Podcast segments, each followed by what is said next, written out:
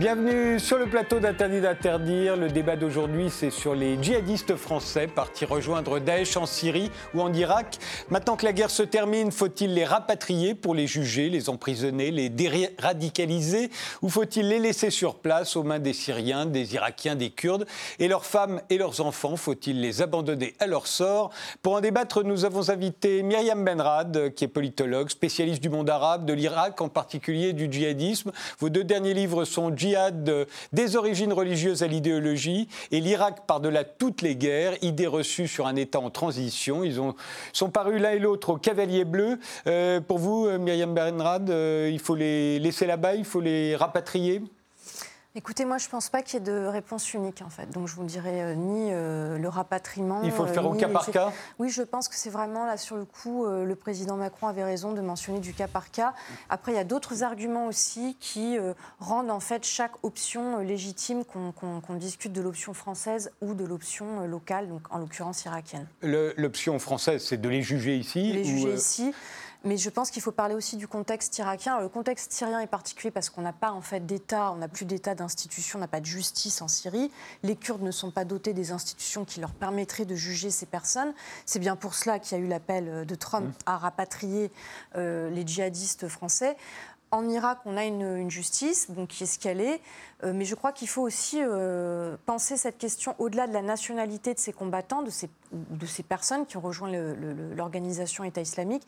Il faut aussi euh, penser aux logiques là-bas, locales, parce qu'il y a un, vrai débat dont on parle peu en France qui peut rendre la demande, par exemple, irakienne de les juger légitime, compte tenu de ce qui a été fait là-bas par ces personnes. Thierry Roy, vous êtes euh, le mari de Véronique Roy. Votre euh, fils, euh, à tous deux, s'est converti à l'islam à l'âge de 20 ans. Il est parti rejoindre Daesh en Syrie en septembre 2014. Sa mort a été annoncée en janvier 2016, mais vous n'en avez jamais eu la confirmation. Avec une cinquantaine d'autres familles de djihadistes, vous avez créé le collectif Familles Unies. Vous réclamez une justice décente pour ces jeunes Français et l'assistance de la France à laquelle ils ont droit, ainsi que le rapatriement d'urgence de leurs enfants qui sont nés là-bas ou qui ont été emmenés en bas âge. Euh, pour vous, il faut tous les ramener. Bah oui, mais il faut d'abord commencer par les enfants, parce que les enfants ne sont pas responsables de ce qu'auraient fait les parents.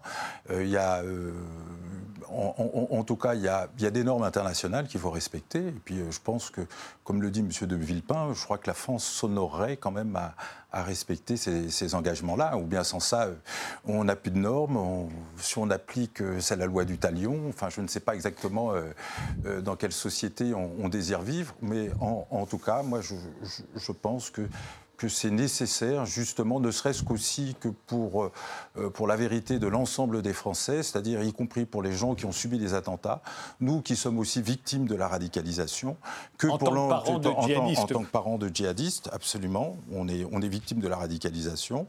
Et, et pour, pour tous les autres Français, il est important qu'on puisse connaître exactement quels ont été les mécanismes qui ont permis justement à ces, à ces 2000, euh, à plus de 2000 compatriotes de, de partir de, enfin, en, tout cas de, quitter le territoire. Euh, et puis on, va faire un petit calcul très simple, c'est que 2000, c'est quoi? On a, on, a, on a calculé à peu près que pour notre enfant, ça représentait à peu près 100 personnes touchées. 100 hein, personnes touchées de façon, de façon directe. Alors ça fait, euh, ça fait, ça fait déjà... 2000 fois 100. 2000 fois 100, ça fait 200 000 personnes. Et si maintenant on met ça, au, le chiffre, on, le met au niveau national des, des, des, 20 000 radicalisés, c'est plus de 2 millions de personnes qui, qui, sont impactées par, ça, par, par ce problème-là. C'est-à-dire c'est près, près de 5% de la population française. Et je dirais comme on a affaire à une espèce de pandémie, euh, de pandémie euh, eh ben, je pense qu'il faut prendre le problème à bras le corps et il faut, euh, il faut s'attaquer. Il faut, euh, je, pense que la France est un pays qui doit se rendre responsable, il est responsable de ses concitoyens. Et puisque vous parliez du cas par cas, euh, je dirais que la justice est l'expression du cas par cas. Donc il est important qu'elle puisse s'exprimer de façon claire, nette et précise, sans oublier que les enfants, eux, ne sont pas responsables Ah de ce qu'ont fait les parents.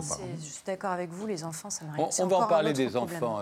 Euh, je rappelle qu'il y a quand même 67%, d'après un sondage, Mhm. 67% des Français seraient contre le fait de rapatrier ces enfants qui ont entre 2 et 6 ans. hein. Euh, Pierre Conessa, vous êtes géopolitologue, ancien haut fonctionnaire au ministère de la Défense. Vous êtes l'auteur de plusieurs ouvrages sur le djihadisme, que ce soit Dr Saoud et Mr Djihad ou le guide du petit djihadiste à l'usage des adolescents, des parents, des enseignants et des gouvernants. Quant à votre dernier livre, c'est Hollywood sur Hollywood, euh, armes de propagande massive. Il est paru chez Robert Laffont. Pour vous, il faut ramener les djihadistes, euh, leurs femmes, leurs enfants? Non, je crois que le président a eu une position assez juste. Les victimes premières sont là-bas. même. Donc on ne peut pas expliquer aux Irakiens ou aux Syriens que parce qu'ils sont français, ils ne peuvent pas être jugés par leur propre justice. Donc ça, c'est un postulat de départ. Deuxième chose, effectivement, le débat sur les enfants. Qu'est-ce que c'est qu'un enfant? Quand on pense que Fabien Klein enseignait à son fils, qui avait 15 ans, à former de jeunes enfants pour venir faire des attentats terroristes ici, on se rend bien compte que la notion d'enfance, si vous voulez, c'est pas la notion légale du, comment dire, de la minorité légale. On est face à un problème qui est beaucoup plus grave. Et donc, il faut considérer que le primat, c'est quand même qu'il soit jugé sur place, et puis qu'effectivement, on prenne au cas par cas la situation des enfants, éventuellement la situation des femmes, puisque effectivement, on l'a vu encore aujourd'hui à Condé-sur-Sarthe, les femmes ne sont pas obligatoirement des victimes. Farad Khosrow-Kavar, euh, vous êtes sociologue, spécialiste euh, des mécanismes socio-religieux à l'œuvre dans le terrorisme actuel. Vous dirigez l'Observatoire des radicalisations à la Maison des sciences de l'homme. Vous êtes auteur du Nouveau djihad en Occident chez Robert euh, Laffont. Alors vous, quelle est votre position et sur les djihadistes, et sur leurs femmes, et sur leurs enfants? Enfin, sur les 130 qui étaient censés revenir en France, apparemment, il y avait 75% d'enfants. Et ces enfants étaient, dans leur grande majorité, des enfants de moins de 7 ans. Moi, j'ai l'impression que, au moins pour ces enfants-là, il faudra euh, les ramener en France parce qu'ils n'ont commis aucun crime. Et s'ils ont été euh, exposés à l'influence du djihadisme, ça ne l'a pas été de leur propre gré. Par conséquent, il ne faut pas punir euh, des enfants qui sont innocents. D'autant plus que du côté kurde, on sait très bien que les Américains vont se retirer. Et par conséquent, euh, il n'y a plus de sécurité. Il se peut que euh, les djihadistes euh, là-bas puissent en un sens se, euh, s'enfuir. Se après, volatiliser dans la nature. voilà. Et donc, ça peut être beaucoup plus dangereux. À mon avis, il faudrait essayer de trouver une solution. L'opinion publique, de toute façon, pas seulement en France, mais en Europe, est contre leur rapatriement. Ils n'en veulent pas parce qu'ils ont peur. Et en un sens, on peut Là, dire vous parlez que plus particulièrement des djihadistes. euh, oui, des djihadistes, voilà. oui, des djihadistes. euh, donc on ne veut pas qu'ils rentrent. euh, et bon, les politiques, évidemment, sont sensibles à, ce- à cette opinion publique. Maintenant, il y a ce qu'on pourrait appeler l'éthique. Et l'éthique serait quand même que les enfants soient rapatriés. Et puis, euh, si les enfants sont rapatriés sans leur mère, euh, ça pose un vrai problème. euh, Je veux dire, déjà avec leur mère, on ne sait pas comment ils vont se débrouiller. Je pense que euh, l'amour de l'enfant peut, en un sens, infléchir euh, le tournant idéologique qu'elles ont prise pour certaines d'entre elles, de manière radicale aussi. Par conséquent, euh, moi personnellement, je crois qu'il faut leur donner la chance de se racheter, mais pour cela, il faudrait qu'il y ait des formes de déradicalisation bien mises en place euh, en France, et on est loin du compte. On est loin du compte. On, en reparlera. Euh, je propose de petit retour en arrière, euh, puisque cette euh, question euh, sur et les djihadistes et leurs femmes et leurs enfants reste problématique en Europe, vous l'avez dit, mais en particulier en France. Regardez euh, tel que cela a pu être raconté sur RT. 13 djihadistes français bientôt jugés en Irak. Déclaration aujourd'hui du président irakien Barham Saleh lors d'une conférence de presse conjointe avec euh, son homologue français Emmanuel Macron à l'Elysée. Ces combattants du groupe État islamique ont été remis par les forces arabo-kurdes de Syrie aux autorités irakiennes. Ils risquent la peine de mort. Pour les Français euh, majeurs détenus ou qui seraient euh, transférés, ils relèvent d'abord des autorités euh, de ce pays à qui il revient de décider souverainement s'ils doivent faire euh, l'objet de procédures judiciaires sur place, et le président euh, y reviendra. et ces personnes ont le droit de bénéficier de la protection consulaire. Publié le 28 février dernier, un sondage au Doxa révèle que deux tiers de la population souhaitent que le sort des enfants des djihadistes français soit laissé entre les mains des autorités syriennes ou irakiennes. Les parents sont partis, euh, ont quitté la France volontairement, ils n'ont pas chassé, ils ont été combattre la France, euh, ils se sont exclus de la France. Et ben leurs enfants, c'est malheureux à dire, mais ils doivent en payer les conséquences. Il est hors de question pour moi que ces enfants reviennent sur le sol français que je ne les considère même plus comme français. Une problématique qui embarrasse le gouvernement qui en vient même à se contredire. Nous nous préparons à un éventuel retour des Français qui sont actuellement au nord de la Syrie. Si les Français qui sont détenus par les Kurdes devaient être remis en liberté, expulsés, nous avons, je crois, collectivement plutôt intérêt à nous assurer de ce qu'ils deviennent plutôt que de les laisser libres sans savoir où ils sont. Mais un mois plus tard, marche arrière du ministre de l'Intérieur, Christophe Castaner. Il n'y a pas de rapatriement prévu et organisé. Les enfants de djihadistes sont donc pour le moment condamnés à demeurer en territoire hostile. Une situation insupportable pour maître Marie Dosé, qui plaide pour leur rapatriement. L'avocate a d'ailleurs porté plainte avec deux confrères auprès du Comité des droits de l'homme de l'ONU pour que la France respecte les engagements de la Convention relative aux droits de l'enfant dont elle est signataire. Quand on explique à des Français pendant trois ans, chaque jour, chaque semaine, que ces enfants sont des bombes à retardement, ils ne vont pas avoir très envie de les voir séjourner euh, euh, dans leur pays. Mais on leur ment en réalité. 84 enfants sont déjà rentrés sur le sol français. Ces enfants sont reconstruits, ces enfants sont construits, ces enfants vont bien, ces enfants sont sauvés du pire. Qu'est-ce qu'on est en train de faire? On les laisse là-bas parce qu'ils sont nés de parents qui sont partis mais ils n'ont pas demandé à être nés là-bas, ils n'ont pas demandé à être emmenés là-bas. Ce sont des innocents, ce sont des victimes. L'ONG Save the Children aurait dénombré au moins 2500 enfants de combattants étrangers vivant actuellement dans des camps au nord de la Syrie. Selon la ministre de la Justice, 70 d'entre eux seraient français. Commençons par le cas des enfants, euh, parce qu'on vient d'entendre le, père d'une victime du Bataclan euh, dire euh, bah, leurs, parents sont partis, ont quitté la France. Les enfants doivent en subir les conséquences. Et on peut imaginer, à la lumière des sondages, qu'une bonne partie de nos compatriotes pensent à peu près la même chose. et à chaque fois que l'état de droit, comme ça, recule, c'est toujours significatif. Ça, représente quelque chose, Myriam Benrad. Bah, enfin, moi, je suis assez d'accord avec ce que euh, M. Conessa a dit en début d'émission. C'est-à-dire que qu'est-ce que c'est qu'un enfant? Parce que c'est vrai qu'on a euh, de tout. On a des bébés, des euh, enfants en très bas âge, qui, de fait, pour certains, sont déjà rentrés en France, ont été confiés soit à leur famille, soit euh, à la protection de l'enfance, donc en famille d'accueil, qui se reconstruisent. D'ailleurs, de ce point de vue, on a des dispositifs qui n'étaient pas adaptés à la prise en charge d'enfants qui avaient été exposés au terrorisme, donc qui ont fait, qui ont, parce qu'il y a quand même une socialisation, même en bas âge, ils ont vu des choses, etc. Donc il y a tout un enjeu de les réintégrer. Ça se passe plutôt bien, c'est vrai. Enfin, les témoignages qu'on a, on ne peut pas dire que pour les plus petits, les choses sont, sont perdu. Mais après, effectivement, quand on passe sur des questions, sur des, sur des cas d'adolescents qui ont manié des armes, qui euh, eux sont plus construits, où on va avoir, laissez-moi finir s'il vous plaît, où on va avoir, euh, euh, là, on a besoin de, je ne dis pas qu'il faut les laisser, moi je suis pour qu'ils rentrent, mais je crois qu'il faut en revanche penser très sérieusement aux dispositifs qu'on va mettre en place en vue d'une réintégration. Et là, d'une déradicalisation. Euh, fait pour les enfants soldats euh, en Tout à fait. Et d'une déradicalisation, parce que le désengagement, il sera là. Bon, le, désengagement, il va s'imposer. Mais la déradicalisation, la resocialisation, avec euh, de nouvelles normes, parce que leurs normes ne sont pas celles, pour ceux qui ont vécu plusieurs années, ne sont pas celles d'un enfant lambda qui va à l'école en France et qui fréquente d'autres enfants. Bon, donc il va falloir vraiment se pencher là-dessus sérieusement. Il faut qu'il y ait des programmes qui se mettent en place. On parlera certainement du cas des prisons, euh, la gestion des détenus radicalisés ou des djihadistes, donc jugés, qui sont incarcérés. Ça, c'est pareil, ça reste un enjeu.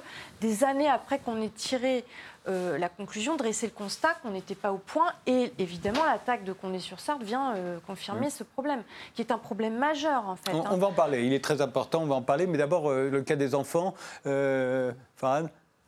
Moi, j'ai l'impression que même les adolescents ils ont été endoctrinés euh, sans qu'on leur demande leur opinion. Je veux dire, il y a quand même euh, un cas qui est différent de celui des parents. Eux, ils sont allés, même si parmi eux, il y en avait qui rêvaient d'un autre monde, etc. Et donc là aussi, il faut introduire des nuances. Euh, dans l'ensemble. Il y avait des idéalistes, vous voulez dire Il y avait des idéalistes, il y avait aussi des gens qui étaient amoureux de l'exotisme, enfin chez les femmes surtout, le romantisme, le, culte euh, du héros, enfin bon, bref, chez les femmes. Euh, bref, on a eu ces cas-là, mais chez les enfants, même les adolescents, ils n'ont pas décidé d'adhérer à ce système. On leur a imposé, on les a endoctrinés et donc euh, on les a en un sens malmenés. Moi j'ai l'impression que si on s'en tient aux droits de l'homme, euh, pas euh, à ce qu'on pourrait appeler aux aléas de l'opinion publique. Mmh. Euh, il faudrait les, rapatrier tout en les encadrant bien pour qu'il n'y ait pas un dérapage par la suite à ce sujet. Mais on n'est malheureusement pas dans des sociétés où les droits de l'homme auraient le dernier mot. Je veux dire, on est dans des sociétés où le traumatisme lié au djihadisme, qui est réel, et aux attentats qui ont été commis Notamment en France. en France, surtout en France, où il y a eu quand même un nombre de victimes beaucoup plus important qu'ailleurs en mmh. Europe.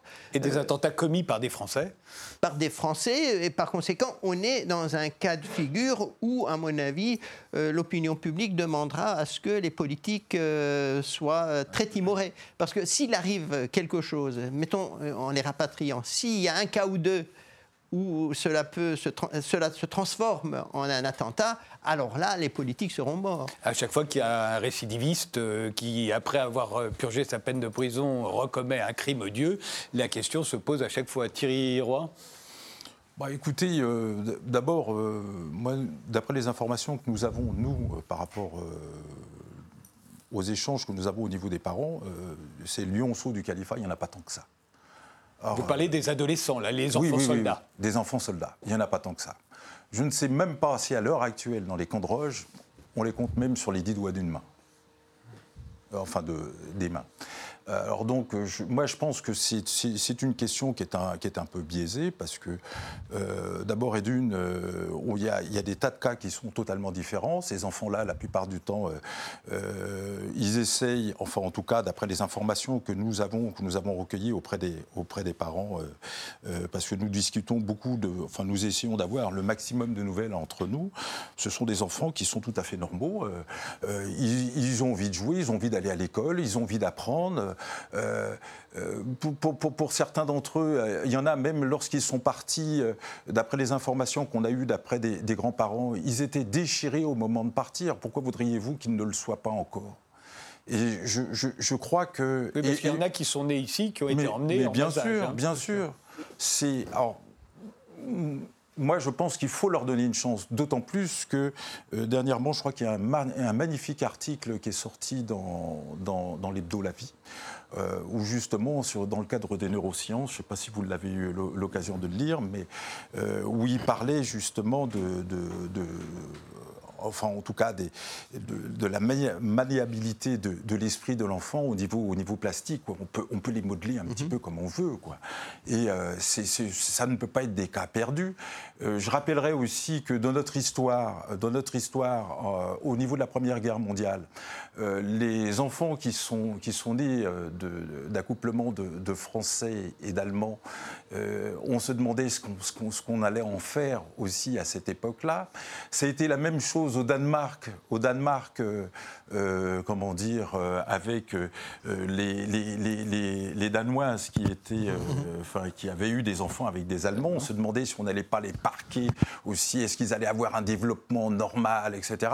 Mais je dis, mais comment peut-on avoir un discours comme ça au XXIe siècle? C'est pas possible. Je crois que au, niveau des, surtout au niveau des, sciences sociales, enfin tout ce que tout ce que nous véhiculons en France, toutes les recherches que nous, que, nous faisons montrent, montrent, le contraire.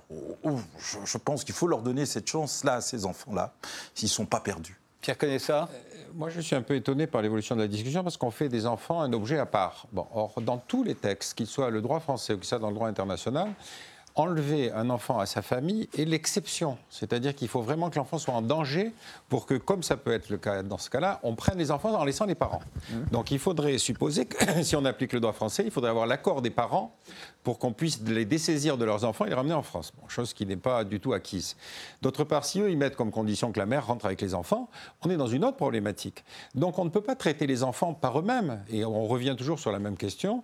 C'est vrai que l'enfant est par nature malléable. Il a d'ailleurs, ça a d'ailleurs été prouvé par le comportement des, parents qui ont utilisé leurs enfants dans des formations pour euh, assister, à des assassinats, à des exécutions, à des égorgements, etc. Et donc, évidemment, euh, si on, commence par du principe qu'un enfant en danger est un enfant qui est une famille de salafistes djihadistes, on peut aussi l'étendre au droit français. Dans ce cas-là, il faut enlever les enfants dans des familles qui sont salafisées et qui risquent demain d'être fichés S, voire fichés dans des situations Ce que vous ne souhaitez pas. ce que je veux dire, ce que je ne souhaite pas. Donc il ne faut pas traiter les enfants à part. On a un problème d'ensemble, et encore une fois, si on applique le droit français, ben, ça veut dire qu'il faut l'accord des parents. Or, on n'a aucune envie de voir les parents rentrer. Alors justement, Passons au cas des femmes, puisque les femmes, euh, il y avait des femmes combattantes euh, euh, dans Daesh où les femmes étaient toujours hors des zones de, n'étaient pas au front oui, je dirais que c'est un, peu la même euh, question que pour les enfants. On a, pas, on a essayé de genrer la question du djihad. D'ailleurs, c'est aussi un effet de mode, hein, j'aimerais le dire, parce que d'un coup, on s'est mis à parler des femmes djihadistes. Il n'y a pas une femme djihadiste. Il y a des femmes qui se sont retrouvées en position effectivement de soumission, de manipulation mentale, euh, mariées pour certaines de force, remariées à plusieurs reprises. On a tous les cas de figure. Et on a aussi des femmes qui sont très influentes. Bon, peut-être moins de françaises, mais par exemple, si vous regardez les djihadistes arabes, on a des poétesses, on a des idéologues, on a des femmes qui ont tenu des rôles très importants euh, dans les rangs de l'État islamique. Mais c'est pareil tout de même pour certaines Françaises. Prenez Émilie Koenig, par exemple, dont on parle moins aujourd'hui, bon, qui a été euh, arrêtée par les Kurdes, qui, en fait, quand on la voit, euh, bon, comme ça, ne paye pas de mine, mais qui a, qui a eu un rôle important, d'ailleurs, y compris avant son départ, qui faisait du prosélytisme dans sa région d'origine, en Bretagne, etc. Bon, donc les femmes, elles ne sont pas victimes uniquement, hein, ça aussi, c'est important. Mais elles ne sont pas non plus, enfin, pour un certain nombre d'entre elles, euh, euh, coupables de crimes de guerre, par exemple. Si, certaines, si, bien sûr, certaines, oui. Et d'autant que, avec la mort euh, dans les bombardements et au combat de beaucoup d'hommes, on a aujourd'hui un renouvellement des rangs de ce groupe avec les femmes. Elles ont été appelées au djihad formellement par les autorités de l'organisation terroriste. Donc moi, attention, parce que je pense que cette histoire aussi, elle joue beaucoup là-dessus, remarque. Mmh. Hein, je vais finir là-dessus. Celles qui veulent rentrer, qui font des déclarations, Ça, qui, il était le cas d'Émilie Hein, oui, et alors aujourd'hui, elles accordent des entretiens dans le désert syrien en disant euh, aux journalistes français qui viennent à leur rencontre qu'elles sont prêtes à être jugées, à assumer leurs actes, etc. Mais on est toujours dans cette minoration, ce, côté, euh, on affaiblit la responsabilité, on se victimise. Alors, et là, il faudra avoir des preuves, parce que si la question de ces jugements, en réalité, de djihadistes, c'est les preuves qu'on pourra avoir quant à ce qu'ils ont vraiment fait, parce qu'actuellement, c'est euh, vraiment, euh, bon, on n'est pas coupable, on est prêt à assumer, et puis, euh, si vous les écoutez, ils ont joué un rôle finalement Ça a été le même problème dans la dénazification après bah, la guerre en Allemagne. C'est le problème. il était très difficile. C'est pour ça qu'on a criminalisé toute appartenance au parti nazi. Juste une dernière chose en quelques secondes. Moi, je peux comprendre aussi quand même cette, ce cri qui est lancé par des parents de victimes, etc. Je pense qu'on ne peut pas le nier. Il faut le prendre en compte dans le débat parce que c'est une sensibilité qui est là. Et, il faut vous parlez du père d'une victime du Bataclan en particulier Il a été très critiqué pour un certain nombre de déclarations, etc. Mais on ne peut pas non plus permettre de nier la parole des euh, familles de victimes, parce que ça fait partie aussi de la reconstruction de la société française. En fait, il y a euh, le problème essentiel, c'est qu'il y a eu euh, un peu plus de 500 femmes qui sont parties. On a les statistiques faites par les Anglais et les Américains. et là-dessus, il y a quelques dizaines qui ont appartenu à ce qu'on appelle la brigade Al-Khansa. Al-Khansa, c'est la brigade qui euh, euh, donnait une instruction militaire euh, aux femmes. Quelquefois, elle réprimait la société, les femmes dans la société syrienne ou irakienne, mais leur nombre est quand même assez limité. Je veux dire, la grande majorité des femmes ont été des femmes de djihadistes et non pas des femmes djihadistes. Et quelquefois, elles ont partagé le point de vue de leur mari. Euh, mais d'autres fois, euh, c'était plutôt l'amour du mari, etc.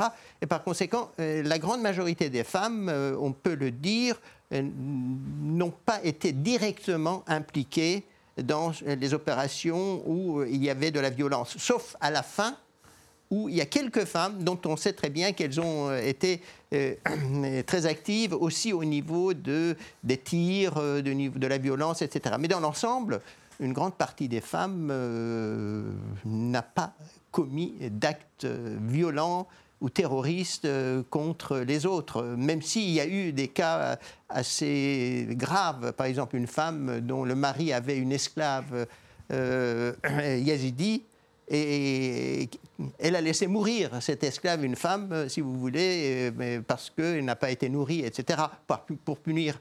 Par conséquent, on a des cas de cette nature. Mais dans l'ensemble, en relation avec la violence euh, je veux dire, euh, physique, euh, une grande partie des femmes n'y ont pas participé directement. Pour vous, donc, pas de problème pour rapatrier les enfants et leurs mères C'est-à-dire que si on veut rapatrier les mères, il faut s'assurer de ce qu'elles n'aient pas appartenu à la, brigade Al-Khansa. Parce que, vous savez, contrairement aux hommes qui se pavanaient devant les caméras YouTube, etc., les femmes étaient totalement voilées. Et par conséquent, on ne connaît pas celles qui ont participé la question, à cette parce voit sur toutes ces images. Donc il faudrait avoir aussi prendre des précautions, mais néanmoins, euh, je pense qu'une grande partie d'entre elles euh, n'ont pas été impliquées dans la violence. Un mot, euh, Pierre je, vous rappelle quand même qu'il y a un attentat en France à Notre-Dame qui a été fait par trois femmes radicalisées. Donc je veux dire, on ne peut pas faire une catégorie qui, qui n'a pas eu lieu, mais qui, aurait failli avoir lieu. Mais enfin, elles avaient tout préparé du début jusqu'à la fin. en euh, Angleterre aussi, il y a eu un cas comme ça. Absolument. Et puis on a la femme de, comment s'appelait-il, l'homme du, du cachère euh, du super cachère là, qui, était, qui, est, qui est reparti là-bas et qui faisait des discours. Marie Boumedienne. Bon, bah, effectivement, on a des situations qui, encore une fois, doivent être jugées au cas par cas. On ne peut pas mhm. poser de règles d'ensemble. Encore une fois, alors le problème que ça va poser, c'est la Constitution. Si on les juge ici, de la constitution des dossiers. Parce que vous prenez un, un, avocat comme Vergès, il va immédiatement soulever la question de leur extradition, extradé, par, extradé par dans un accord avec un État qui n'en est pas un, selon des modalités de Ce seraient les procès de, rupture à la Jacques Vergès. Exactement, donc ce sera des procès de rupture qui risquent effectivement d'aboutir à des peines tout à fait symboliques. Or, on ne peut pas mesurer la dangerosité de ces gens. Donc pour le moment, c'est le principe de précaution qui doit prévaloir. On s'interrompt, on fait une pause et on continue ce débat.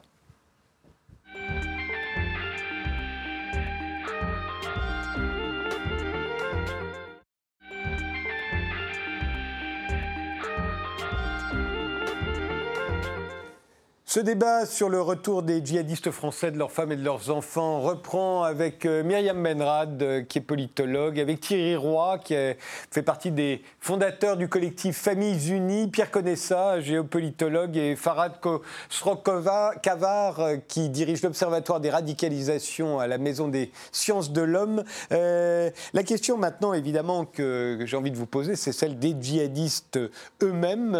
là aussi, alors vous avez l'air d'être d'accord euh, pour dire que d'abord, il faut qu'il soit jugé, euh, si possible, euh, sur place. et vous dites que c'est possible, Myriam Benrad. Bah, écoutez, il n'y a pas de règle, hein, parce qu'en réalité, certains Bon, et c'est en réalité les Français ou Européens qui ont été jugés en Irak. Hein, sur place, on s'entend en Irak. D'ailleurs, je voudrais quand même dire une chose sur la compétence de l'Irak. Je vais le dire après, mais ils ne sont pas nombreux. La plupart, il y en a déjà beaucoup qui sont rentrés, qui ont été traduits en justice, jugés et qui sont incarcérés en France. Donc il ne faut pas non plus renvoyer à l'opinion publique l'idée qu'on les a tous laissés là-bas. Et oui, et de même pour les enfants. Hein, on a vu cet avocat qui disait il y a déjà 84 enfants qui sont rentrés. Ils sont euh, séparés immédiatement euh, de retour des, des, donc des parents qui rentrent avec. Donc ça se fait vraiment à la, Et les djihadistes, les hommes, sont en prison. Euh, voilà. Donc il ne faut pas non plus euh, faire croire aux Français que euh, c'est l'Irak qui fait, qui fait tout. Maintenant, l'Irak, techniquement parlant, il n'est pas faux de dire que l'Irak a une compétence pour les juger, parce que l'Irak se considère compétent dès lors que ces personnes ont traversé le pays, ont été présent et lié donc à l'État islamique, qui, de toute façon est une organisation transnationale. Donc mm. il suffit qu'ils aient fait un passage par l'Irak pour que les Irakiens se considèrent compétents. Ce qui arrange beaucoup évidemment de gens, parce que comme je l'ai dit tout à l'heure en Syrie, on n'a pas les moyens de les juger. Les Américains aussi sont bien arrangés du fait d'avoir, euh, euh, et je dis les Américains, les Français aussi, euh, cette, ce relais ou cette option irakienne. Mais c'est au compte-goutte, ils ne sont pas nombreux. Les 13, au, départ on a dit on les rapatrie tous. On ne sait pas vraiment ce qu'on va faire. on est dans l'entre-deux actuellement. Finalement, on apprend que 13 sont partis vers l'Irak, vont être jugés en Irak. Moi, je n'ai pas personnellement eu euh, énormément d'informations sur ces 13 personnes. Je pense qu'il s'agit de personnes très dangereuses. Je pense que ça s'est fait de toute façon à un niveau très politique, cette affaire, entre le gouvernement français euh, et euh, les Irakiens. Donc, je n'ai pas toutes les informations sur les profils. Mais quand même, globalement, ça se passe en France déjà, donc je crois qu'il faut aussi euh, sortir de, la, de de, du fantasme qu'on les a tous laissés, sans compter tous ceux qui ont été tués. Hein. Attention, parce qu'il y en a beaucoup qui sont morts et, qui continuent aujourd'hui d'être éliminés euh, dans les frappes, et, et, aériennes ou d'autres opérations. Et d'après, c'est le Wall Street Journal, je crois, qui disait que les forces françaises spéciales là-bas, qui ne sont, sont, pas sur le terrain, informent les forces irakiennes pour qu'elles éliminent à Mossoul, c'était le cas, pour qu'elles éliminent les djihadistes français, parce qu'on ne veut pas les voir et c'est de ce point de vue, d'ailleurs, voilà, que je voulais dire quelque chose par rapport aux Irakiens. Ceux qui sont les mieux renseignés sur ces personnes, ce sont les Irakiens. Mmh. Ceux qui ont vraiment le plus d'informations, c'est les services de renseignement irakiens qui ont partagé... Même quand, même quand ça se passait en Syrie? Bah, Non, moins, bon, pour ceux qui étaient à Raqqa, etc. Mais enfin, en tout cas, Mossoul, le territoire irakien, les Irakiens sont très au fait de ce qui s'est passé, du rôle qu'ils ont joué. Euh, ils ont beaucoup plus accès à ces informations que les Français. C'est bien pour ça que la France se repose aussi sur les Irakiens. Ils ont raison. Après, on peut discuter ou pas de l'opportunité de les juger euh, là-bas, mais moi je pense qu'il ne faut pas euh, nier non plus à ces populations qui effectivement ont été les premières victimes de ces personnes euh, une, voix dans, une voix au chapitre, parce que tout fondé sur la nationalité de ces personnes et à partir de là en déduire qu'ils doivent forcément être jugés en France, je ne sais pas, ça, moi personnellement ça me pose un petit problème. Thierry Roy, avec votre collectif Familles Unies, vous demandez justement plutôt qu'ils bah, soit jugé en France parce que ce serait une justice expéditive là-bas? Oh, non seulement ça, mais, mais, mais en plus, je, crois surtout, c'est que le mal, il est d'abord en France. Il faudrait quand même pas l'oublier. je, m'excuse, mais l'État islamique, jusqu'à preuve du contraire, il ne tire sa force que des départs. C'est 50 000 personnes dans le monde entier qui sont parties. à travers les Français qui ont constitué les Alors, sur les, 2000, sur, les 2000, sur les 2000 qui sont partis, vous avez, vous avez tous les cas de figure. vous n'avez pas les 2000 Français qui ont pris forcément des armes. On parle d'un État. Un État, ça se. Ça se vous, vous, avez des gens qui font de la propagande. Alors, bien entendu, euh, d'une manière médiatique, on va parler des quelques, quelques quelques, quelques dizaines qui, sont, euh, enfin, qui ont fait de la propagande sur Internet, effectivement, sont les plus importants. Ce dont, dont on parle le plus, c'est ce dont aussi l'opinion publique euh, attache énormément d'importance et, effectivement se sent, se sent vraiment blessés jusqu'au plus, profond d'eux-mêmes parce que avec tous les attentats que nous avons reçus. Mais dites-vous qu'un État, ça s'organise. Donc il faut aussi euh, des gens qui fassent différents corps de métier à l'intérieur de, à l'intérieur de, cette, de cette organisation, euh, fût-elle. Euh,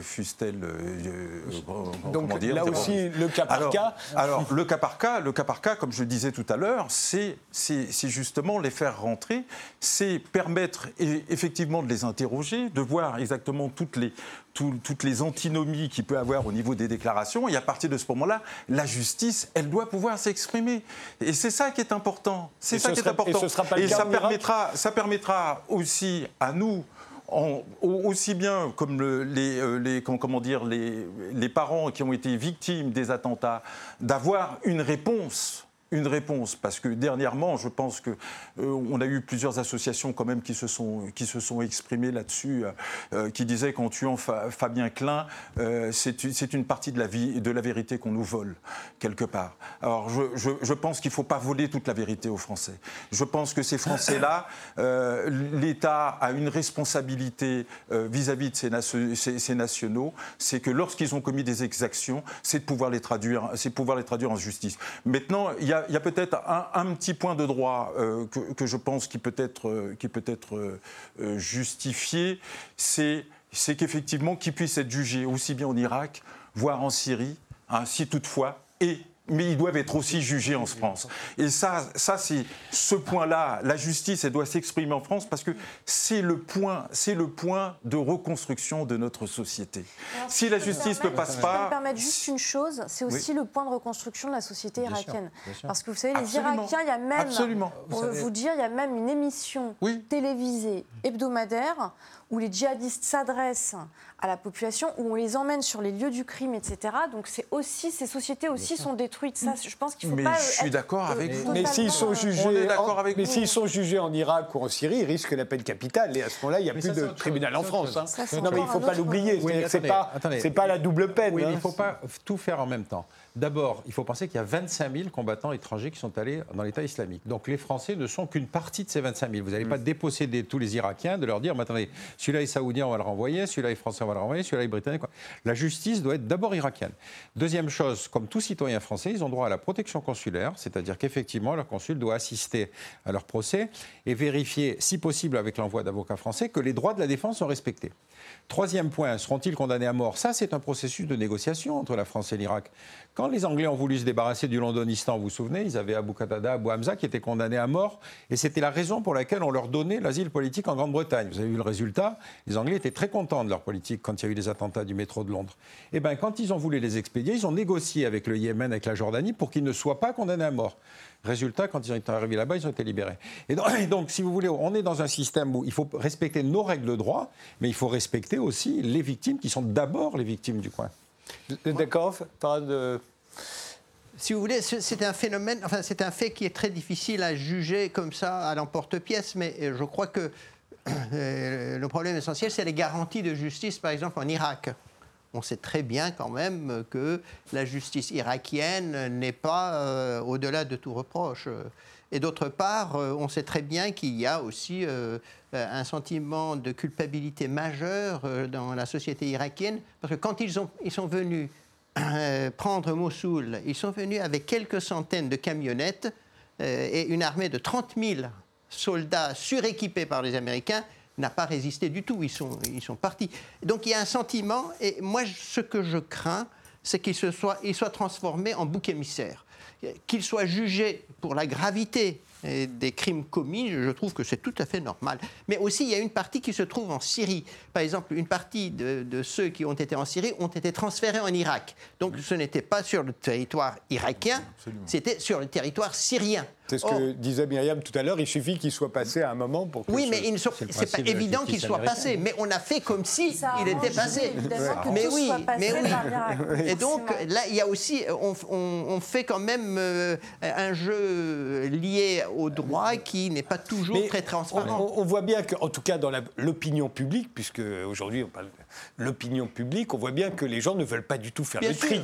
C'est-à-dire que pour eux, dès l'instant où vous êtes euh, parti là-bas pour rejoindre Daesh, vous devez payer le maximum. Mais en même temps, quand même, ils ont aussi, euh, c'est quand même des gens qui ont, qui ont brûlé leur passeport, qui ont. Oui, oui, tout à fait. ah oui. Je veux dire, on peut pas. Euh, il faut qu'ils assument aussi tout de même leur adhésion, parce que vous parliez tout à l'heure de la violence. Il y a la question de la violence. Est-ce qu'ils ont tué, euh, torturé? Est-ce mhm. qu'ils sont passés à l'acte? Mais il y a la question de l'adhésion aussi. Il y a quand même une adhésion idéologique euh, qui est là, qui pose problème dans le temps long sur la question des femmes, la question des enfants, comme je l'ai mentionné. Et puis tout de même, euh, oui, ils ont adhéré à un projet. Alors attendez, je, je ne. Il y a eu beaucoup de manipulations je ne dis pas que les parcours sont les mêmes. L'adhésion, elle a été plus ou moins euh, euh, euh, volontaire, ou plus ou moins, comme vous le disiez aussi, concernant les femmes qui rejoignaient les hommes, etc. Bon, d'ailleurs, ce n'est pas toujours le cas. Il y a des femmes qui ont pris l'initiative d'emmener les familles. Hein. Donc il y a aussi des femmes. Elles sont quand même très peu nombreuses. Il y en a, mais moi je les ai mais, mais, moi je pense qu'il faut faire du cas par cas. On peut pas je pense qu'il faut faire du cas par cas, que ce soit les enfants, les femmes ou les djihadistes, même ceux qui ont combattu.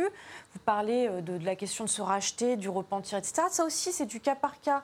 Mais, tant qu'on n'a pas... quand vous dites qu'il faut faire du cas par cas, justement, j'ai l'impression que c'est ce que l'opinion publique ne veut pas faire. On a l'impression qu'on les a condamnés une fois pour toutes en bloc. Bien sûr, l'opinion publique, c'est la condamnation en bloc. Ensuite, il y a la question... Alors, excusez-moi, comme je me permets de le dire ce soir, il y a cette espèce de consensus expert qui s'est construit, qu'il fallait tous les ramener, avoir un grand débat, etc. Moi, je ne suis pas d'accord avec ça. Il, il repose sur quoi, ce consensus, d'ailleurs? On n'a pas consulté vraiment toute la communauté scientifique pour savoir euh, ce que les, euh, les, chercheurs dans leur ensemble en pensaient. Déjà, il faudrait... toutes il faudrait... les guerres que nous avons faites. Mais attendez, euh, toutes les guerres que nous avons faites déjà. Je finis. Mais concernant le cas par cas, je pense que c'est du juste milieu. Mais surtout, ça va impliquer une chose qu'on n'a pas aujourd'hui, c'est la preuve. On n'a pas encore les enquêtes, on n'a pas encore toutes les informations disponibles. On sort à peine en fait de cette période et on est encore en état de guerre. Donc il va falloir aussi euh, se donner le temps euh, de, de, Certains parlent d'un tribunal international aujourd'hui, mais il faut se donner le temps d'établir certaines preuves. Parce que ceux qui se dédouanent aujourd'hui de toute responsabilité, alors que, bon, on a en oui, fait il n'y a jamais eu une armée de composée d'autant de cuisiniers et de, gens de pleine bonne volonté venus soigner les blessés. Oui, ça c'est extraordinaire. Non, je crois qu'on peut difficilement construire le débat en disant ce n'est qu'une minorité. D'abord, on n'a pas la preuve que ce n'est qu'une minorité parmi cette population qui se demande à être rapatriée. D'autre part, est-ce que vous devez les, les priver du plaisir d'être jugés dans un État musulman? C'est quand même, ils ont, ils ont renié le droit français. Ils sont partis en Irak, ils vont être en Syrie, ils vont être jugés dans un État musulman dans lequel le Coran inspirera peut-être la peine de mort. Donc enfin c'est le paradoxe sur lequel il faut quand même revenir aussi. On ne voudrait pas les forcer à revenir. Mais il y a aussi l'argument de, la ministre de la Justice, Nicole Belloubet, qu'on citait au début de l'émission, et qui dit, et vous disiez euh, la même chose d'ailleurs, euh, ceux qui vont être, qui, ceux qui sont aujourd'hui aux mains des Kurdes, les Kurdes étant la situation que l'on connaît, peuvent parfaitement se retrouver libres et se volatiliser demain dans la nature si nous ne les récupérons pas. Et, la ministre de la Justice avait l'air de dire qu'on préférait quand même les avoir euh, ici, euh, de là les juger et les enfermer dans nos prisons, plutôt que de ne pas savoir où ils sont. Il y a un shérif, là, euh, comment il s'appelle, celui qui a été pris à Djibouti, là, à, Djibouti, là, shérif. oui, oui, Peter Shérif. Peter Shérif. Écoutez, c'est un djihadiste, oui, très endurci, mais il s'est quand même évadé quand même d'une prison en, Irak, où il y a eu 150 personnes, 150 djihadistes qui sont partis. Donc, moi, je pense quand même que quelque part, pour la sécurité des Français, il vaut mieux les avoir à côté de soi et puis qu'ils soient bien gardés, bien fermés. Hein, parce que, après tout, euh, certes, moi, je, dirais, certes, on va vous dire que les prisons, ça coûte cher, mais je crois que les guerres, ça coûte beaucoup plus cher. Mais on ne mesure pas le fait que l'Irak a une justice de fin de guerre et que nous, on est dans une justice de paix. C'est-à-dire que les Irakiens demandent que s'exerce cette fonction de vengeance qu'on a nous-mêmes connue à la fin des conflits, quand mhm. même, il faut bien le reconnaître. C'est-à-dire que les victimes sont là, que les assassins sont là, que les preuves sont là-bas, et qu'on est en train de se dire oui, mais attention, ils sont français. Non, ça, c'est un argument qui est totalement irrecevable. Ils sont d'abord des gens qui sont allés combattre là-bas, en reniant d'ailleurs toutes les valeurs de la République. Et puis, deuxième chose, qu'ils soient jugés en Irak et s'ils ne sont pas condamnés à mort, qu'ils soient ensuite jugés en France, et encore une fois avec les règles du droit français, je ferai quand même remarquer que si on prend le cas de Fabien Klein, on a un raté complet de bout en bout de la justice française. Bout en bout. Ah C'est-à-dire, c'est l'homme qui s'est radicalisé, ah, qu'on a condamné une première fois à 5 ans parce qu'il avait monté une filière pour faire partir des gens en Syrie. Il est condamné à 5 ans, mais comme bonne conduite, il est libéré au bout de 3. Et au bout des 3 ans, il s'en va en Syrie. Donc, je veux dire, on a une justice qui est totalement inadaptée à traiter ce genre de profil. C'est la question que je voulais vous poser, Farad Khosrow-Kavar, puisque vous, l'abordez dans votre, dans votre livre, la question de la, de la prison et, ce que vous appelez euh, dans votre livre le, star système djihadiste. Euh, euh, comment est-ce qu'il il se développe justement en prison et, et, en quoi il nous intéresse sur ce sujet précisément?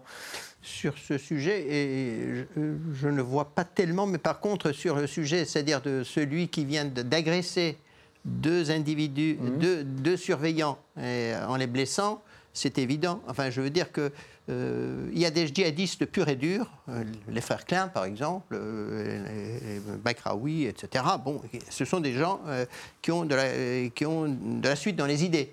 Je veux dire, on peut leur reprocher tout, mais ils veulent changer le, modèle politique européen et français, ils veulent le califat, etc. Bon. Et puis, il y en a qui sont dans une situation euh, totalement désespérée. Euh, par exemple, euh, Shérif Shekat avait eu 28 condamnations, 27 condamnations. À la fin, il, voulait vraiment. Il disait d'ailleurs qu'il voulait le martyr. Il voulait mourir. Et par conséquent, il se servait de cette vision du djihad pour se rehausser au-dessus de la mêlée. Je veux dire la femme qui a mis à feu euh, l'édifice, euh, si vous voulez, l'immeuble du 16e arrondissement il y, a, quelques semaines, bon, si elle avait crié Allah Akbar, je peux vous assurer qu'elle aurait eu une audience internationale euh, extraordinaire. Par contre, on l'a traité de faits divers tragiques, et à juste titre d'ailleurs. par conséquent, le star system, c'est la construction d'une vision héroïque de soi, c'est ce que j'ai appelé le héros négatif, mmh. euh, à partir de ce que la société déteste le plus. Plus vous me détestez et plus je me sens, en un sens euh, euh, héroïque, et... héroïque et, instauré, enfin, et rehaussé dans ma dignité.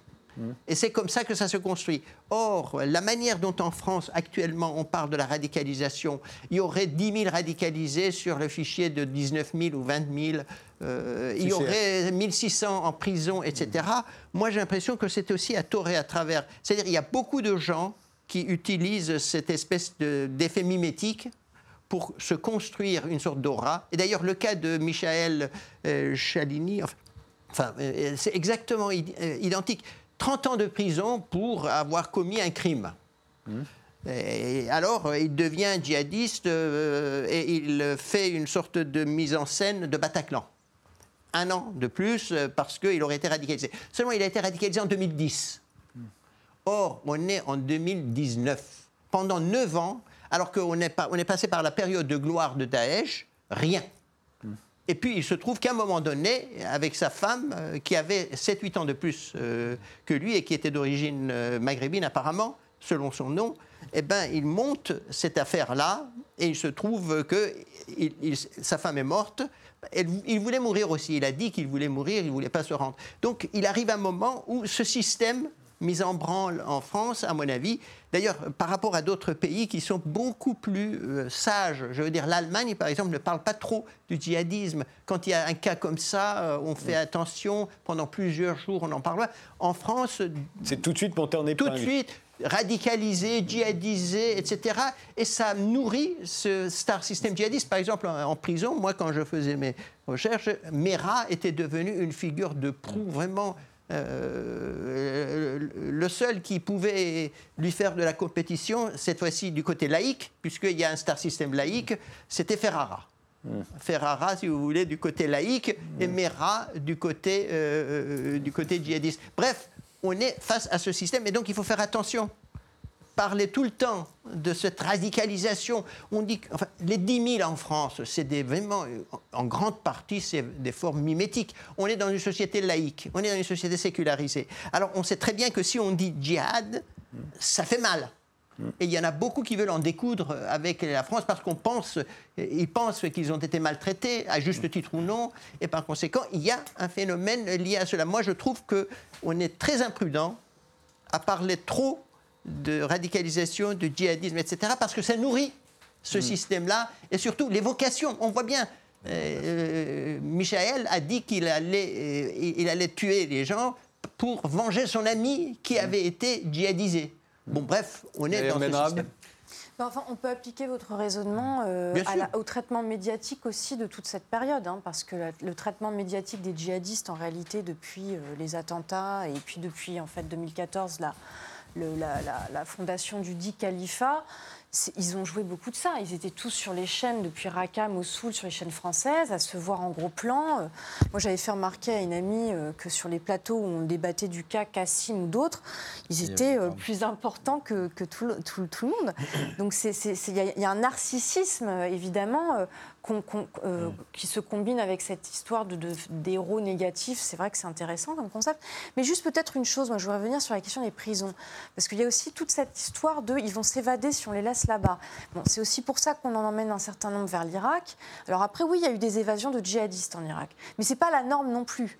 Hein. Les évasions, elles ont été essentiellement dans des territoires qui n'étaient plus contrôlés par l'État, donc où les djihadistes avaient déjà pris la main. C'est vrai qu'ils ont libéré un certain nombre de prisonniers, par exemple à Fallujah, Mossoul, dans les territoires, on va dire, de l'Ouest sunnite irakien où l'État n'était plus présent. L'armée avait quitté par ailleurs ces territoires. Aujourd'hui, il y a quand même une reprise en main euh, très forte. Les évasions sont moins probables.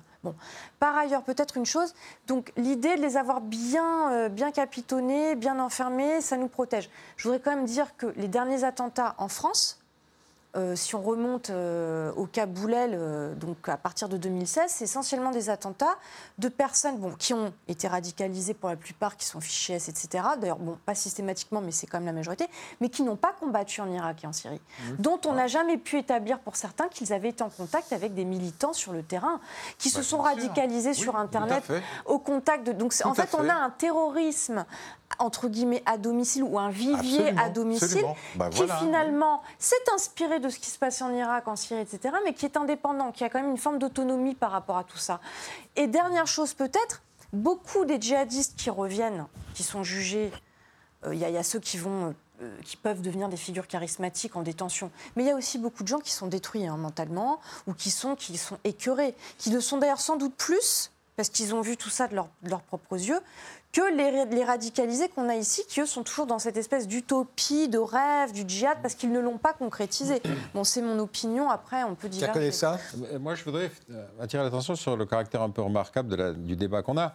Euh, Farad a raison. S'il y en avait des trafiquants de drogue, par exemple, des Français condamnés pour trafic de drogue. Est-ce qu'on s'agiterait comme ça pour dire mais non, c'est des citoyens français, il faut absolument les rentrer C'est arrivé. Il y a eu hein cette jeune femme au Mexique euh, oui, que Nicolas Sarkozy. Ils sont d'abord euh, jugés là-bas et ensuite, et puis rappelez-vous le ridicule de Sarkozy expliquant que la justice mexicaine n'était pas solide. Je veux dire, quand on doit un président comme celui-là, il ferait mieux de se taire. Donc on est dans des situations où tout à coup on a fait autour du djihad, autour du salafisme quelque chose qui effectivement est une espèce de crispation nationale. Deuxième chose, on s'interroge sur le, la fin du programme, c'est-à-dire on s'interroge sur ceux qui sont allés jusqu'en Syrie, qui ont combattu en Syrie et dont on se demande aujourd'hui s'il faut les faire rentrer. Mais on est toujours dans un système de production du salafisme djihadiste en France. Or, il n'y a pas de lutte contre la salafisation. On a un débat sur l'antisémitisme, parce qu'il y a un type qui a tout à coup accusé euh, un intellectuel français d'être un, sioniste, etc. Mais le fait d'être antisémite pour des raisons religieuses ou pour des raisons politiques, on reste antisémite. Or, que je sache, on n'a jamais fait traiter un salafiste djihadiste ou un, émir prônant un discours antisémite avec les mêmes méthodes qu'on condamne l'extrême droite. Donc on est dans une espèce de schizophrénie incroyable. On ne lutte pas contre le salafisme en France. Ça, c'est vrai. Thierry Roy, un dernier mot? Ah bah, J'aurais voulu euh, rebondir un petit peu sur ce que vous avez dit tout à l'heure et j'ai envie de faire une proposition, puisque, en fait, euh, en grande partie, euh, enfin, en tout cas, mon, fils a été radicalisé ici en France. Son, son, son présumé recruteur, recruteur donc, n'est pas encore jugé, mais il est en France. Il y en a énormément de, de gens radicalisés qui sont, qui sont dans les prisons et qui posent euh, réellement des problèmes, euh, puisqu'ils sont aussi à, l'origine du problème euh, qui se passe en Irak. il faudrait qu'on les juge aussi là-bas. Ah, pourquoi pas hein. ah, moi, je, ça paraît Si je suis, mais bien sûr. Et moi, je pense que ça, ça peut être bien aussi parce que à ce moment-là, ça, ça, va vider un petit peu toutes les prisons, hein, n'est-ce pas? Ça va laisser de l'espace et ça va nous permettre réellement de, de enfin, qu'on soit équitable envers tous. Parce qu'à la rigueur, je, pense que j'ai envie de faire cette proposition-là par rapport à ce que vous proposez. Mais vous remarquez que personne ne demande à émigrer en Arabie Saoudite dans les gens qui sont actuels. Ah, mais complètement. Donc vous êtes dans cette situation idiote dans laquelle c'est nous qui nous préoccupons de leur sort. Alors, je, voudrais juste ajouter une chose quand même qui, est, qui m'est personnelle pour, euh, pour avoir subi aussi. Euh, enfin, je, enfin, en tout cas, j'ai une souffrance qui est, qui est extrêmement grande par rapport au fils que j'ai perdu, euh, par rapport au fils que j'ai perdu, euh, je pourrais très bien choisir euh, la solution de, d'être, d'être aussi sanguinaire que les autres, c'est-à-dire demander que mm. coûte que coûte qu'on, pende celui qui m'a, qui, m'a volé mon fils, etc. Écoutez, j'en suis pas là. Vous voyez, ici, moi, je viens ici, je viens, je viens ici à votre débat, je viens parler d'enfants. Et je parle aussi de, de, la reconstruction, de, éventuellement aussi de, la manière dont on pourrait euh, ressouder cette, cette, nation française. Puis, comme vous le dites aussi, euh, si bien aussi, dans, dans lequel on, a l'impression que euh, la politique ne fait pas son travail. La politique, la politique, elle est là aussi dans, ses nobles valeurs pour, euh, pour prévoir ce que va être notre vie de demain. Bien sûr. Et, malheureusement, malheureusement, c'est pas le cas. Et puis la France doit cesser d'intervenir sur tous les théâtres d'opération, en particulier dans le monde arabo-musulman, en pensant que les gendarmes de la planète. Farad Khosrow-Kabar, un dernier mot? Il nous reste 30 secondes. Euh, je pense que le problème est quand même assez grave. Euh, si on prend le modèle danois, euh, moi j'étais au Danemark, et, ceux qui ont été rapatriés, on les a traités euh, plutôt de manière clémente. Et on leur a même trouvé du travail, etc., sauf ceux qui avaient du sang sur les mains. Alors jusqu'à présent, du moins, ces gens-là n'ont pas dérapé. je sais très bien qu'en France, vu le traumatisme et vu la polarisation de l'opinion publique liée à, la violence des attaques et des attentats, c'est très difficile de le demander. Mais je crois que c'est aussi un acte de foi, entre guillemets, de dire euh, soyons gentils avec ceux qui ne l'ont pas été. C'est trop de demander. Je veux dire, c'est peut-être même angélique. Mais dans un sens, je veux dire, c'est très chrétien euh, d'avoir euh, une forme de miséricorde vis-à-vis de ceux qui ont été vraiment très cruels. En un sens, il ne s'agit pas de les, leur pardonner, mais il s'agit peut-être de leur donner une autre chance aussi parmi ceux qui, dont on pense qu'ils peuvent se racheter. Je vous remercie tous les quatre d'avoir participé à ce débat. Euh, merci de nous avoir suivis euh, jusqu'ici et rendez-vous au prochain numéro.